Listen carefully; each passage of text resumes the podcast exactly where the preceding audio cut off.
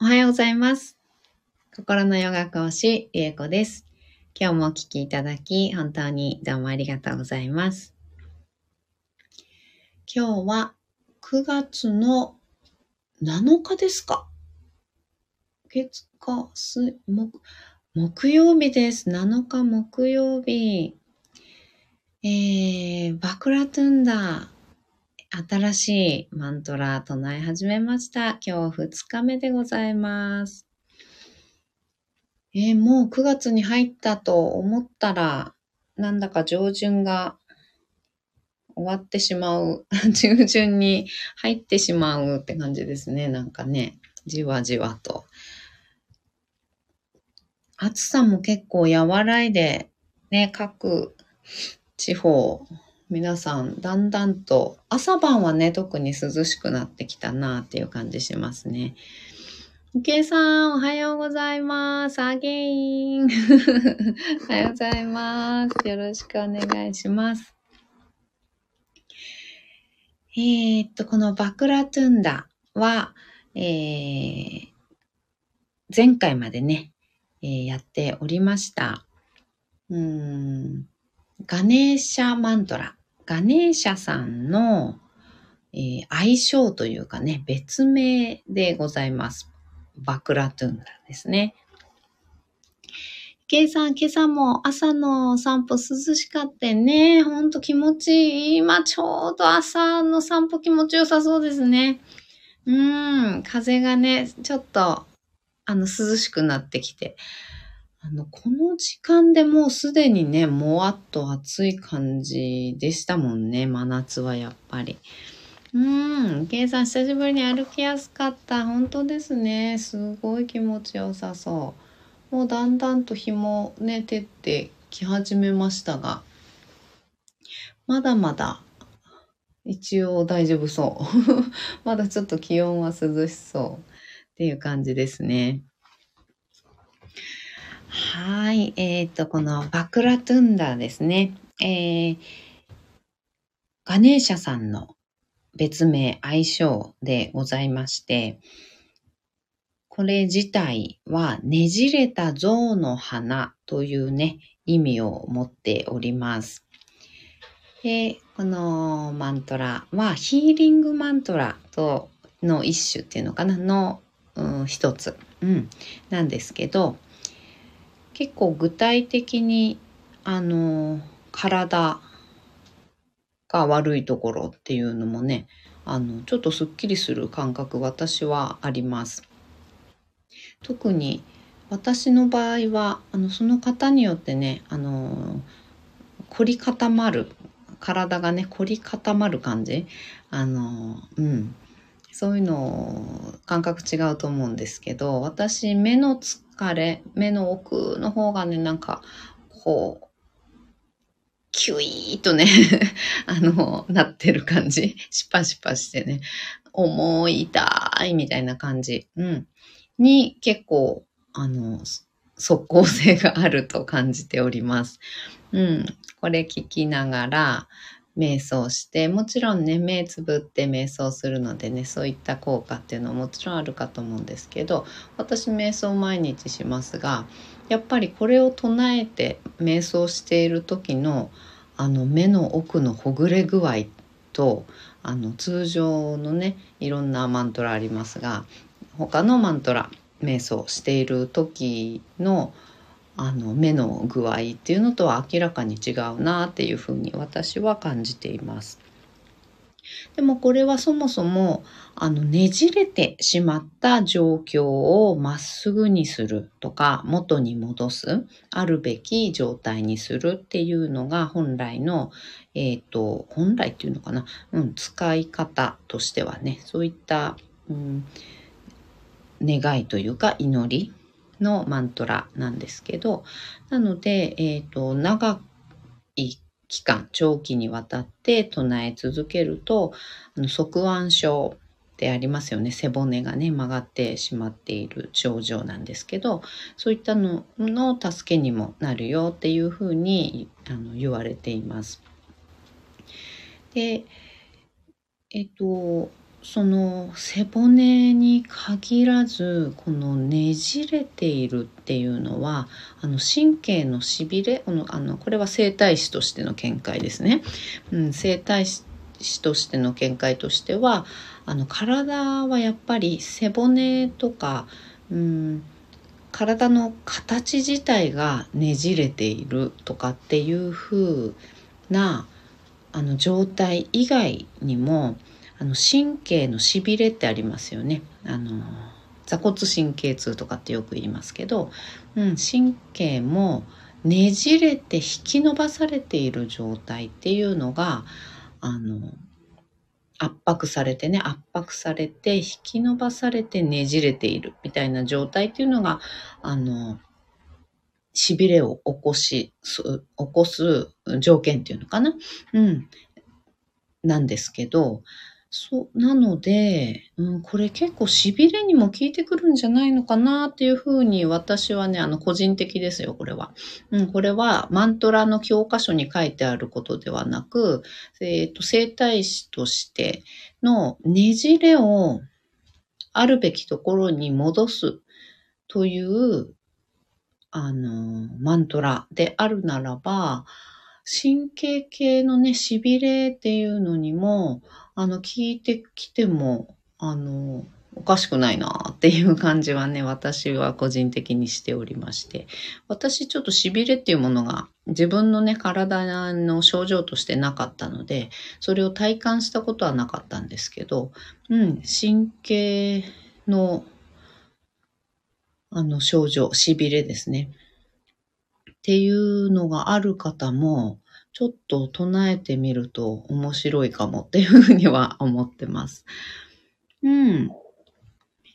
計算唱えられなくても聞くだけでも側腕症って聞きそうでしょうか？そうですね。あの、聞くだけでもいいと思います。もちろんご自分で唱えるのが一番ね、あの、自分の体の中から発あの周波数、その周波数を発するっていうことができるので、一番効果的ではあるんですけど、あのね、計さん体感されてると思うんですけどね。うん。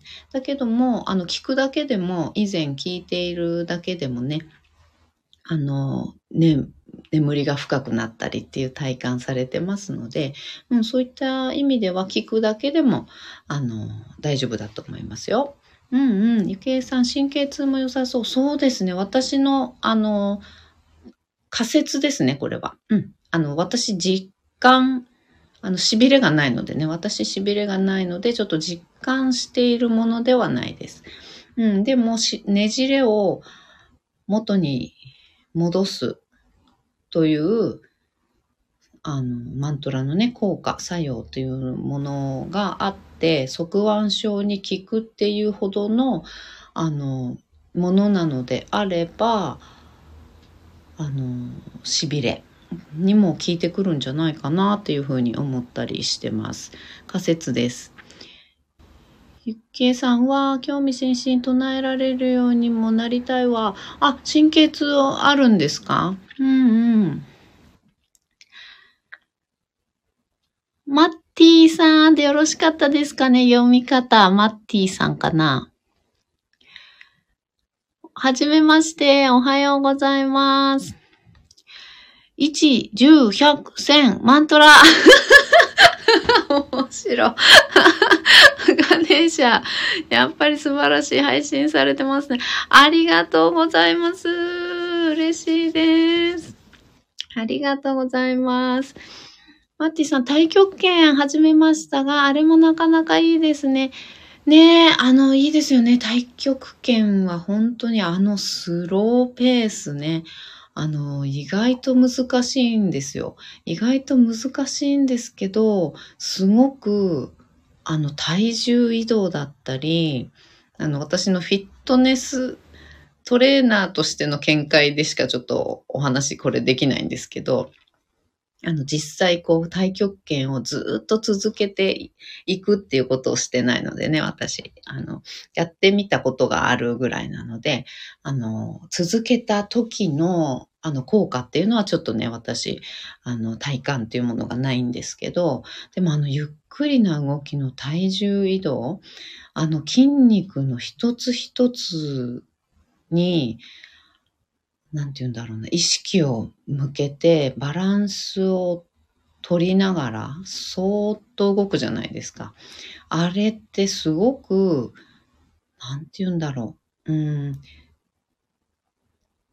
繊細な筋肉の動きだったり、骨の移動だったりなんですよね。あの、すごい、だから、あれってめちゃめちゃいい。私もやった時に、ああ、これは楽しいっていうか、うん、いいなーって体感で感じましたね。うん、あの繊細な自分の体の一つ一つに意識を向けていくようなあの感じっていうのがあの気持ちいいですね。うんうん。ゆきえさん。あ、頸椎のヘルニア、そうですよね。頸椎のヘルニアですもんね。うん、ヘルニア、痺れもあるってなってくると、そうですね。ヘルニアもね、今首の状態が、ね、どんな状態だか、あの、首の骨の形状ですね。骨の形状自体がどんな状態になってるかとかもね、もちろん関係してくるし、神経の、まあ、走行というかね、そういったのも、あの、関係してくるとは思うんですけど、うん、でも、唱えてみて損はないだろうなっていう感じしますよね。しびれね。痛みしびれ。あの神経系のものですね。うん、ねじれて引き伸ばされてるようなものに関しては、これ効いてくるんじゃないかなっていうふうに、あの、思ってます。うん。ゆけいさん。マッツーさん面白いね。面白ってね。一中百戦万トラ。ゆきえさん、太極拳、ゆっくりやからこそ体感ね、つきそうですよね。本当ですよね。うーん、マッティさん、終わった時の、うん、すがすがしさがたまらないですね。ね本当に、そうですよね。すがすがしいの、ふわーってこうなんか、なんでしょうね。ヨガにも通ずるあの感じ。ヨガにも似たっていうのかな。ヨガにも似たあの感じなんですけど。太極拳もまた違った感じありますよね。うん。計算、痛みはかなりマシになってますけどね。でも肩甲骨と、うん、脇の肋骨がまだ痛みあって、うんうん、肋骨の方に続く感じなんですね。うーん。うん。マッティさん、呼吸と使っていない筋肉をゆっくり動かすのも良いです。本当ですよね。本当に呼吸とともに、あの、使ってない筋肉動いてるなーって感じしますよね。だから、始めたばっかりだったりすると、あ、こんなに私、この、ここ動かないんだ、みたいな 感じがね、したりね、あ、こんなに使ってなかったのね、動かない、みたいな。動くところしか動かしてないっていうかね、いつも、うん、いつも決まったところしか動かしてないっていうのかな。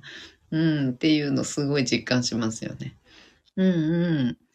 ケイさん、普段使わない筋肉使う感じなんやね。そうですね。使わない場所、あとは、使う、うんと、使い方。うん。使い方が日常生活にはないなっていう使い方しますね。太極拳は特にそんな感じがするかも。使、うん、使い方が、こうは使わないなっていう 感じのイメージ。うん。マッティさん、昔キックボクシングしててよかったと思いました。へえ、キックボクシングされてたんですね。ええー、すごい。体力あるんですね。うーん。そうなんだ。やっぱ対応できますよね。うんうんうんうん。いろんな動きされてるんですね。すごい。ケイさん、へえ、キックボクシング、ね すごーって感じ。うん。マッティさん、今はラジオのディスクジョッキー、へえ、結婚式の司会や音響などしてます。はい、そうなんですね。ディスクジョッキー、へえ、音響、うんうんうん、あ、司会とかもされてるんですね。あ、そうなんだ。この、スタイフではお話はされてないんですか？うん。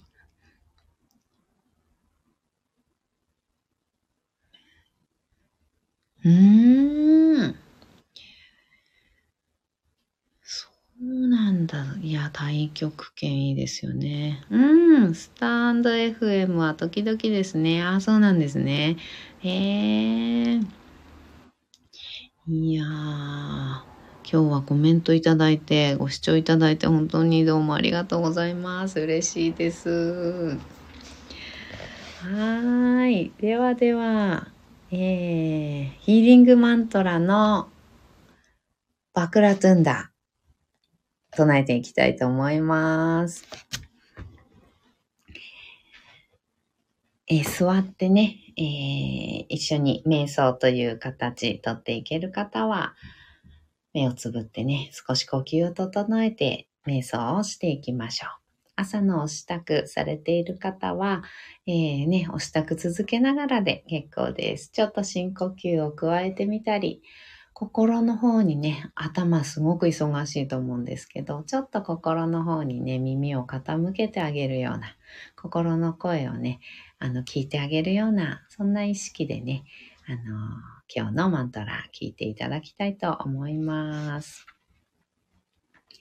はい。では、座を見つけていきましょう。座を見つける、座り方を整えるっていうような意味合いです。ご自分の一番、こう、ストンと、こう、座りやすい、楽な座り方っていうのかな。そういったのを見つけていくというような意味です。まず骨盤を立てて座るというのがポイントになってきます。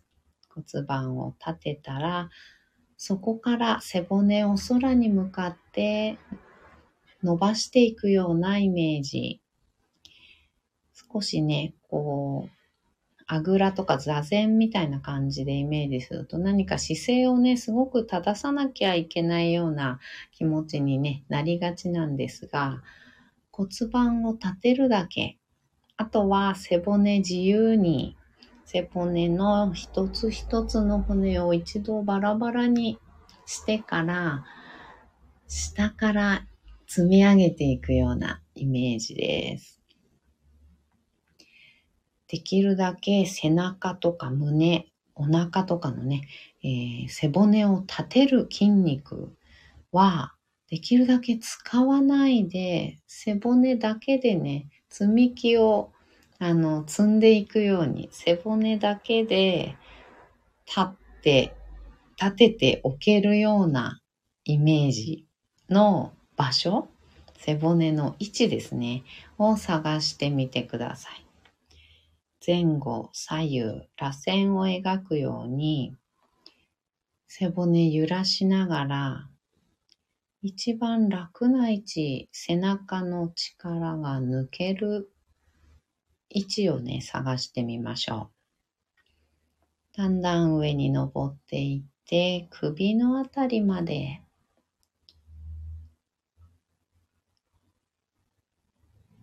楽な位置見つかったら、背骨の一番てっぺんに頭をポコーンと最後に乗せてあげます。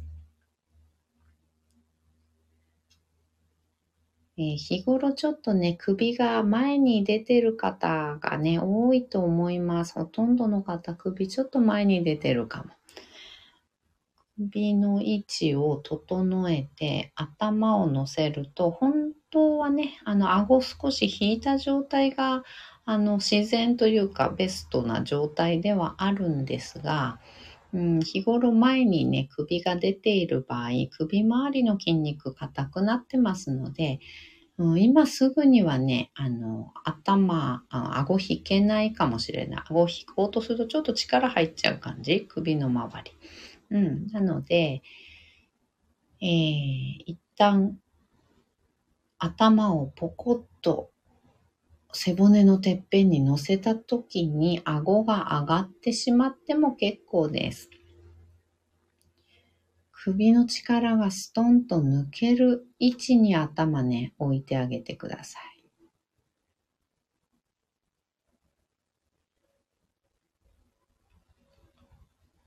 はい。置き場所決まったら、肩の力を抜いて、目をつぶります。大きく息を吸いましょ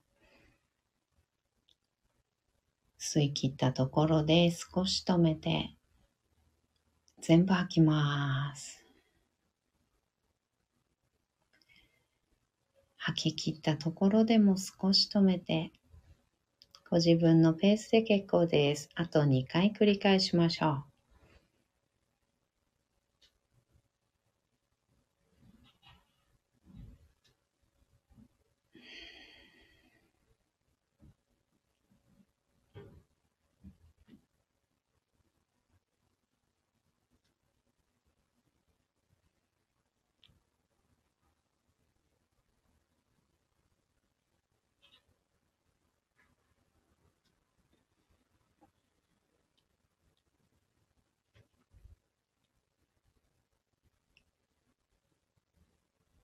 吐き切ったらいつもの呼吸に戻します。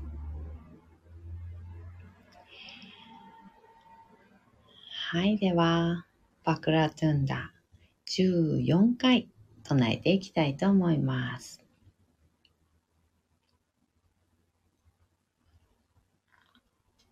オンバクラトゥンダヤフ Om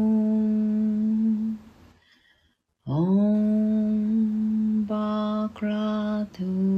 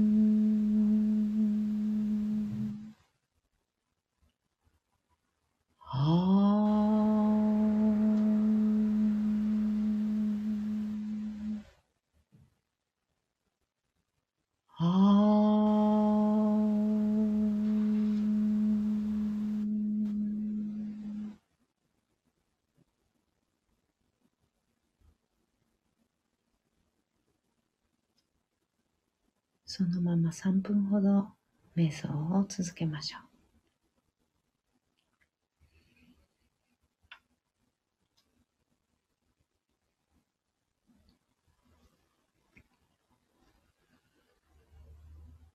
頭の中にある意識をだんだんと心の方、心臓、みぞおちのあたりに下ろしていきます。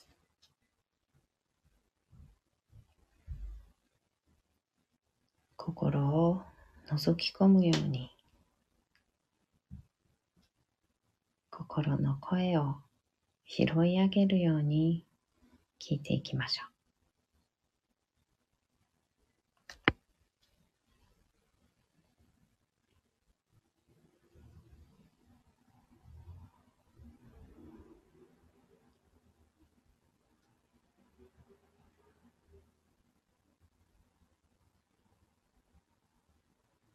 ご自分の体、環境、状況、さまざまなねじれてしまったもの、凝り固まってしまったもの、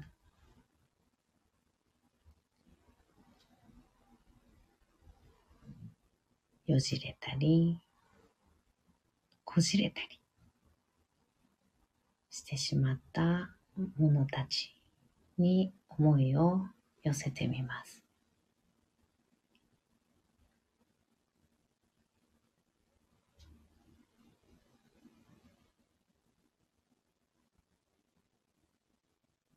それらがこのマントラによって癒され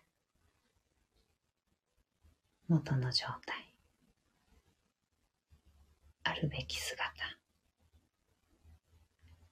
ありのままのあるべき状態に戻ってくれますように。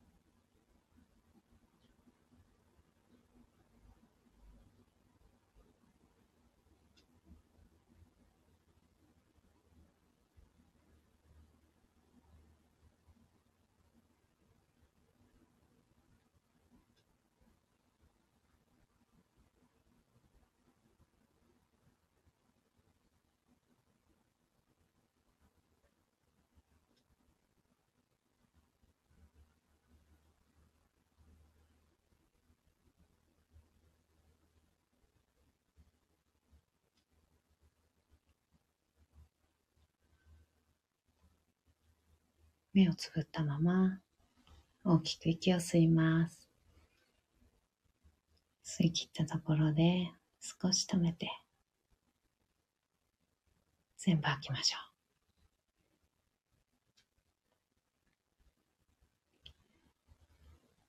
ご自分のペースであと2回です。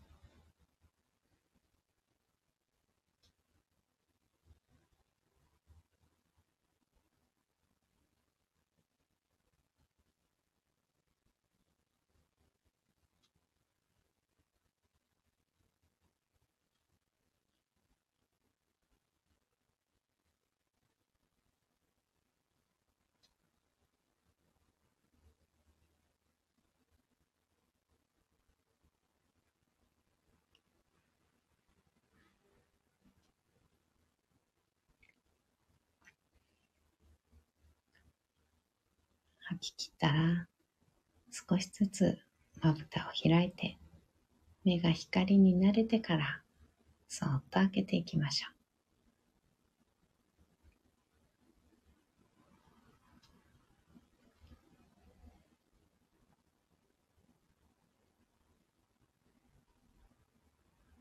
目を開いたら、もう一つ大きく息を吸って、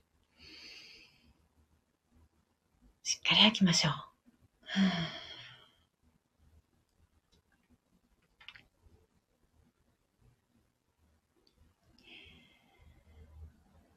はい。今日もお聞きいただき、本当にどうもありがとうございました。ゆけいさん、ありがとうございました。お、間に合った。お、本当だ。間に合いましたね。うん、ありがとうございます。マッティさん、息を、うん、4分、す、4分？吸えてしまうのになぜか吐くのは1分、うん、4、4分っていう感じですかね。うんうんうんうん。吐くのがね、あの、確かに吐きにくい感じが、うん、する方結構多いんですよね。うん、吸うのは割と意識して、あの、吸ったりするんですけど、うん、あ、4分間、うん、4分間吸い続けるっていうことですか？うん。ね、吸うのと吐くのに4倍差があるってことですもんね。うんうんうん。吸、うん、吐くっていうのより、やっぱり吸う方が意識しやすかったり、うん、するっていうのはあるんですけど、あの、吐くっていうのに、ちょっと意識を向けて、肋間筋がちょっと硬かったりすると、割とね、吐く、うんと、吐くのが吐ききれない感じがしたりとか、吐くのがやけにこう苦しい感じっていうのかな、うん、する場合が多いですね。うん、肋間筋とか、あと、まあ、横隔膜ですね。横隔膜も、えー、硬かったりするとね、うん、そういう場合が結構あります。うんうん、意識して、こう、吸うのは軽く吸って、吐く吐く吐く吐くっていうのを、あの、意識していただくといいかなと思います。体としてはですね。うん。そして、うんと、心理的作用としては、あの、インプットはすごくできる。あの、しやすかったり、好きだったり、インプットするのは好きなんだけれども、アウトプットが足りてなかったり、あの、する場合、あとアウトプットが苦手だったり、うん、する場合、そういう方っていうのは割と、あの、呼吸にもね、それが現れていて、吸う、インプットするっていうのは得意ですごくあの楽にできるんですけど、アウトプット、吐くっていうのが、あの、ちょっと吐きにくい感じ、うん、がしたりっていうね、えっ、ー、と、心理的な部分というのかな、うん、そういう得意不得意みたいなところでも影響が、あの、あったりします。わかりやすいかな。うん。それが割と典型的な、あの、症状っていうのかな？なんて言うんだろう。うん、典型的なパターンっていうのがね、よくあります。あとは、うんと、聞く側に回っている人の話をよく聞いたりとかすることはすごく多かったり、うんと人の意見を受け入れるっていうことはすごく多かったりするんだけれども自分の意見を言うとか主張するっていうのかな、うん、相手に対して伝える。